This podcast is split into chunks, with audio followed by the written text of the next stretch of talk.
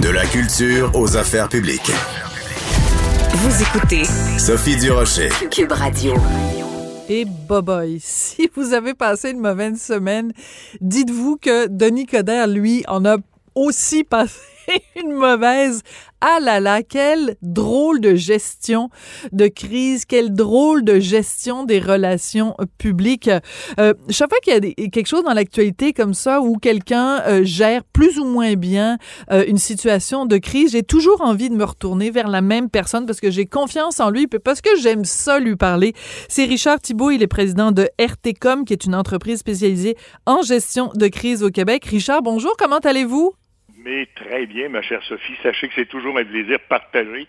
Et surtout que là, on se parle à la, enfin, à ce qui semble être la fin de la pandémie. Ah oui. Euh, hein, Rappelez-vous qu'on se disait que c'était pas encore fini euh, la dernière fois qu'on s'est parlé. Mais là, bon, je pense que ça commence à sentir bon, là. Ah, ça commence à sentir très bon. Écoutez, je m'en vais aujourd'hui euh, avoir ma deuxième dose de, de, vaccin AstraZeneca. Euh, donc, euh, tout, toute la famille du Rocher, toute la famille Martineau et a eu sa première dose de vaccin. Donc, donc, pour l'instant, tout va bien. Je veux absolument... toute neuve. oui, exactement. Euh, Richard, je veux absolument qu'on revienne sur cette semaine euh, très difficile pour euh, Denis Coderre, donc ex-maire de Montréal, qui est candidat pour être à nouveau maire de Montréal. Je rappelle pour ceux qui seraient pas au courant, si vous êtes resté caché sur une roche pendant les les sept derniers jours, donc Samedi dernier, Denis Coderre euh, euh, se fait prendre en photo par un, anonyme, quelqu'un sur euh, les internets, le prend en photo. Les le prend en photo. manifestement, il est en train de tripoter un objet qui ressemble à un cellulaire. Et lui, pendant plus de, de 24 heures, ne répond pas. Simplement, son attaché politique qui dit Monsieur Coder n'est pas quelqu'un qui texte au volant. Et après, il est allé se défendre lui-même dans les médias. On va écouter, euh, mon collègue Achille Moinet a fait un petit montage musical, parce que moi, je trouve ça très drôle, l'échange qu'il a eu avec Paul Larocque sur les ondes de TVA LCN. Donc, on écoute ça, un petit montage musical de Denis Coderre versus Paul Larocque. Mais pourquoi avoir attendu 48 heures, 24 heures au moins avant de le dire? On a l'impression que vous cachiez quelque chose encore. Là. Ben, je cache rien. Comment encore? Qu'est-ce que vous voulez dire? Ben, je sais pas, moi. Avez-vous quelque ben, chose je à cacher? cache rien. Non? non, mais vous me dites que je cachais quelque chose encore. OK. Qu'est-ce que je cache encore? Ben, je sais pas. Avez-vous quelque chose à cacher? Ben non, j'ai rien à cacher. Mais pourquoi pas avoir réagi tout de suite? Qu'est-ce que je cache encore? Ben, je sais pas. Avez-vous quelque chose à cacher? Ben non, j'ai rien à cacher. Mais pourquoi pas avoir réagi tout de suite? Appréciez-vous, appréciez-vous Ah, ça, Richard? Quelle Oh, aventure. mon Dieu, Alors, Seigneur. Vous, écoutez, j'étais pour dire, vous, Sophie, qui euh, avez beaucoup lu, qui avez beaucoup voyagé, vous avez sûrement déjà entendu la vieille Maxime qui dit que à Rome, même la femme de César doit être au-dessus de tout soupçon. ah, ben c'est très, très Et- bien dit. Ben oui, tout à fait. Et on se retrouve un peu avec ce genre de choses. Vous savez, d'ailleurs, c'est d'autant plus intéressant que vous me posiez cette question-là à ce moment-ci, parce que c'est sûr qu'en matière de gestion de crise, en matière de ge- l'image est un élément, une composante importante de la vie d'un politicien. Et quand elle est mal gérée, souvent, c'est là que la crise commence. Mais bon, cela dit, il en demeure pas moins qu'on a eu deux exemples dans un passé récent. Il y a eu la mairesse de Montréal qui s'est fait prendre euh, avec une, enfin une, petite foule, lui a-t-on reproché à une table de restaurant. Et puis il y a eu le maire de, enfin l'ancien maire de Montréal, Denis Coderre, celui qui aspire à le redevenir, qui s'est fait prendre un peu la main dans le sac avec son cellulaire. Et voyez-vous, on a eu deux comportements diamétralement opposés. Dans le cas de la mairesse, elle a tout simplement avoué la chose, bon enfant, se disant, écoutez, je m'excuse, j'aurais pas dû faire ça, euh, ma foi, c'est, c'est un concours de circonstances, mais je reconnais que c'était pas une bonne idée. Puis voyez-vous, aujourd'hui, on n'en parle plus, on s'en rappelle peut-être même plus. Voilà. Tandis que du côté de Denis Coderre, plutôt que de dire, écoutez, c'est vrai, j'aurais pas dû, j'étais arrêté, je pensais pas qu'il y avait des conséquences. Effectivement, je venais de recevoir, j'attendais une communication importante, j'ai voulu vérifier si elle était rentrée, mais j'ai jamais eu l'in- l'intention de- de- d'enfreindre la loi.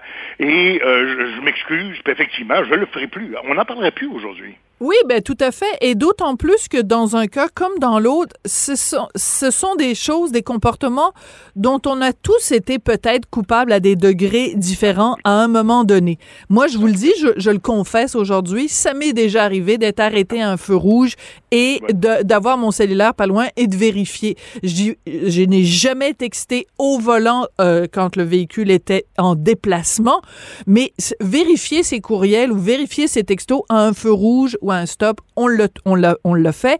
Et dans le cas de, de la mairesse Plante, je vais vous raconter quelque chose, Richard. Quand euh, l'histoire est sortie, euh, moi j'avais abondamment commenté sur les médias sociaux en disant coudon, elle a pas eu le mémo, comment ça fait qu'elle est pas au courant des règles, et j'ai tout tout tout retiré après sur les médias sociaux, j'ai retiré mes tweets parce que je me disais ben le règlement, il est pas clair. Le règlement, il est confus. Le règlement, de toute façon, il est complètement gnochon. Parce que ça n'a aucun sens de dire aux gens, vous avez juste le droit, un adulte avec un autre adulte et un mineur. Parce que, je veux dire, ça veut dire que, mettons, Richard et moi, on pourrait pas aller manger au restaurant avec un couple d'amis. Ce serait juste Richard avec juste un ami de l'autre côté. Donc, à sa face même, le règlement est niaiseux. Bon, ça, c'est la première chose. Et, et pas clair, vous avez raison. Et pas clair, et pas clair. Par contre, mon collègue Jean, euh, Jean-François Roy, qui est absolument extraordinaire, il a écouté les deux entrevues principales qu'a données euh, Denis Coderre, donc celle à Paul Larocque et celle à Patrice Roy au téléjournal, et il a fait un petit montage très révélateur. On écoute ça. Ah ben oui. J'ai rien, j'ai rien texté. J'ai attendu la lumière rouge pour voir si tout était correct. Je l'ai replacé. Je l'ai capté rapidement. Au stop, j'ai arrêté. J'ai regardé si tout était correct.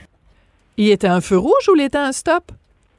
Ah, ça, c'est évidemment, c'est sûr qu'à un moment donné, à force de répéter euh, la même histoire, pour pas dire la même menterie, ben on finit à un moment donné par se mêler dans ces menteries, puis euh, on dit des choses qu'on devrait pas dire. Ce serait, ça aurait été tellement simple. Et pourtant, je comprends mal parce que Denis Coderre est quand même un politicien qui a de l'expérience, qui a déjà vécu des situations difficiles.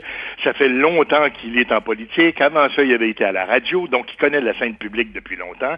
Ça aurait été tellement facile de dire du départ, écoutez, j'ai fait une erreur, je m'excuse, je le ferai Puis effectivement, on devrait pas faire ça. Puis j'encourage les gens à respecter la loi. Je veux dire, bon, Ouais. puis on n'en parlerait plus aujourd'hui. Mais la question que je me pose, Richard, est la suivante. Je ne peux pas croire que quelqu'un qui euh, organise une campagne à la mairie de la métropole principale du Québec euh, n'est pas euh, entouré de conseillers en communication. Est-ce que ça veut dire que les gens qu'il conseille ne sont pas compétents ou ça veut dire que les gens qu'il conseille, euh, Denis Coderre, ne les écoute pas? Ben, c'est ce que j'allais vous dire. Encore faut-il, mais on aurait, on aurait les meilleurs conseillers de la planète. Encore faut-il les écouter. Et euh, moi, j'ai l'impression que Denis Coderre s'est senti piégé, mal pris. euh, Puis bon, euh, un peu comme, euh, tu sais, on a tous vu l'annonce là. On a tous reçu le mémo. euh, on a tous vu l'annonce du petit bambin de, de 3 ans, 4 ans qui se fait prendre les mains dans le plat de bonbons, puis qui dit à sa mère, non, j'étais pas là, j'étais pas là. Alors donc, c'est- aussi banal et enfantin que ça, ce qui s'est passé. Mais chose certaine, c'est parce que ça, ça dénote ou ça révèle, si vous me suivez là-dessus, ça révèle un trait de caractère qui risque de le suivre longtemps. C'est qu'à un moment donné, Voilà. quand on commet une erreur, ben vaut mieux l'avouer, mettre un genou par terre, dire je m'excuse, je recommencerai plus, que d'essayer de défendre l'indéfendable, puis finalement se retrouver dans une situation impossible. On voit souvent ça en, en situation de crise, en gestion de crise, pour être franc avec vous, une organisation ou un politicien ou un homme d'affaires qui s'est mis dans une situation impossible en essayant de nier l'évidence. C'est un trait de caractère qu'on voit assez souvent, je vous le dis. En fait, qu'on voyait assez souvent, je devrais dire, chez les politiciens, par exemple. À une certaine époque, je me rappelle, euh, bon, j'ai suivi de très près de mon côté, pour des raisons professionnelles, les travaux de l'Assemblée nationale. Oui. Je me rappelle qu'à un certain moment donné, euh, il était hors de question qu'on admette même la chose qui était la plus évidente, qu'on l'admette, parce que je veux dire, ça mettait ou bien nous ou bien le parti dans une situation impossible.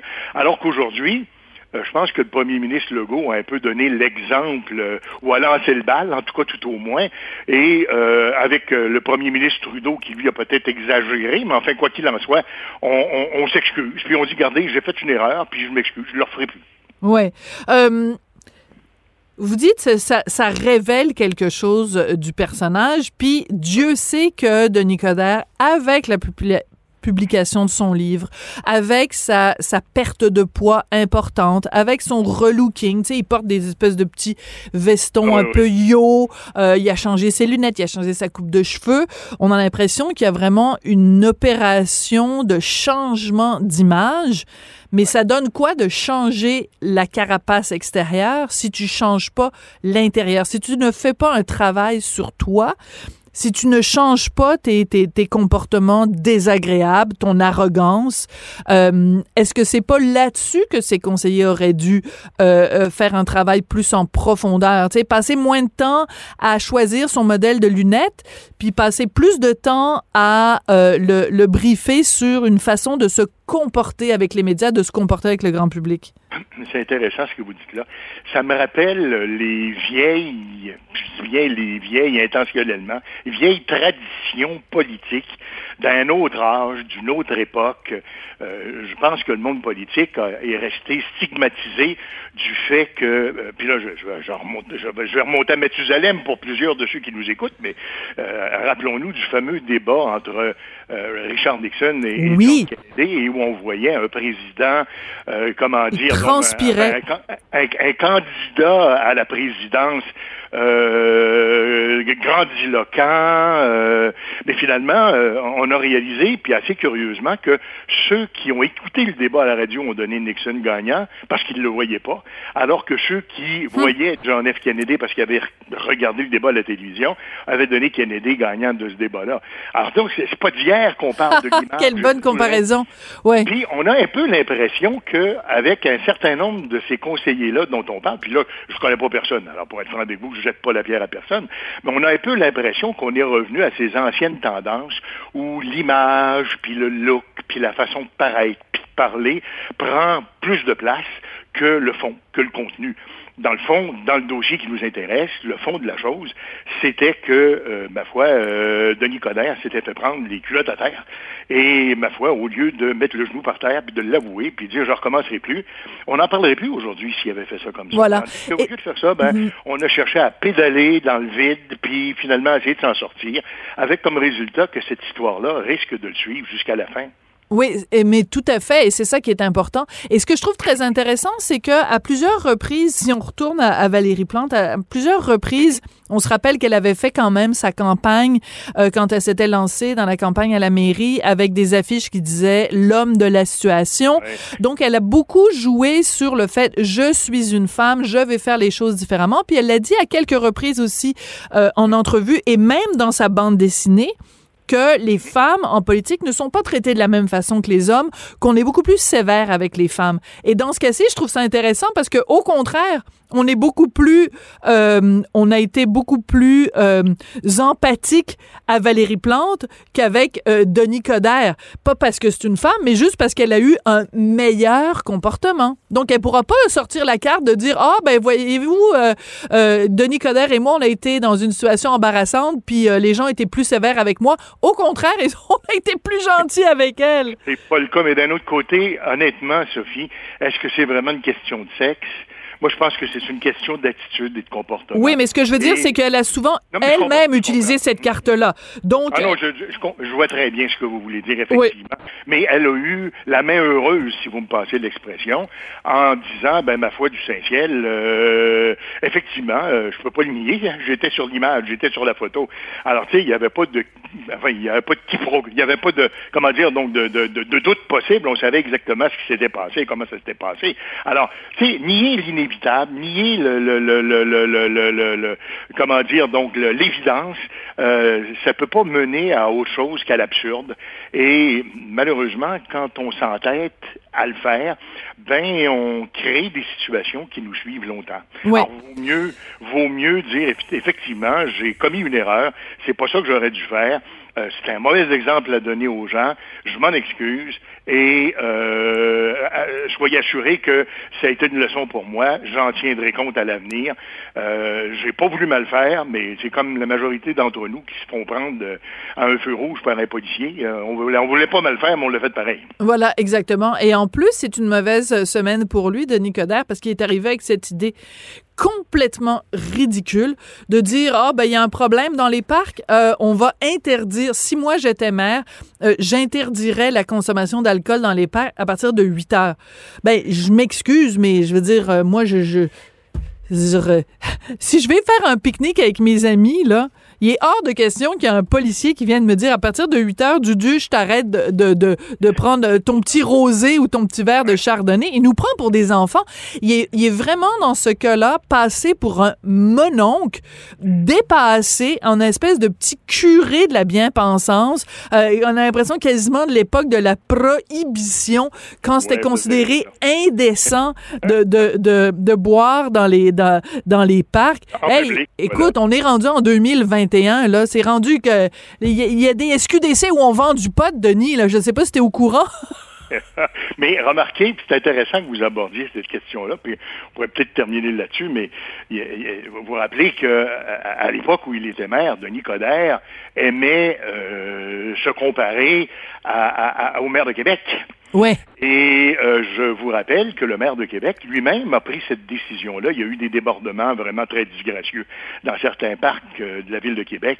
Parc et Victoria, le maire de Québec avait effectivement décidé que, euh, ben ma foi, 8 heures serait le lascal, comme on dit en bon latin, et puis qu'il fallait serrer les, les, bouteilles de boisson. Alors, est-ce qu'il a cherché à imiter son pote, son pote oh, de Québec? Ou, si, C'est le cas de le dire il trouvait que l'autre avait, avait marqué des points, ou si euh, finalement il a pensé vraiment comme faux avant de faire ça. Enfin bon, quoi qu'il en soit, il en demeure pas moins que ces débordements-là étaient inévitables. Je pense que le problème, on l'a réalisé, c'était la surveillance qui manquait. Alors donc, à un moment donné, c'est, c'est, c'est, comment dire, ces politiciens-là, à un certain moment donné, essayent de trouver une façon de justifier bien des choses. Alors donc, très facile de dire, ben écoutez, à 8 heures, on sert nos bouteilles, c'est fini l'histoire.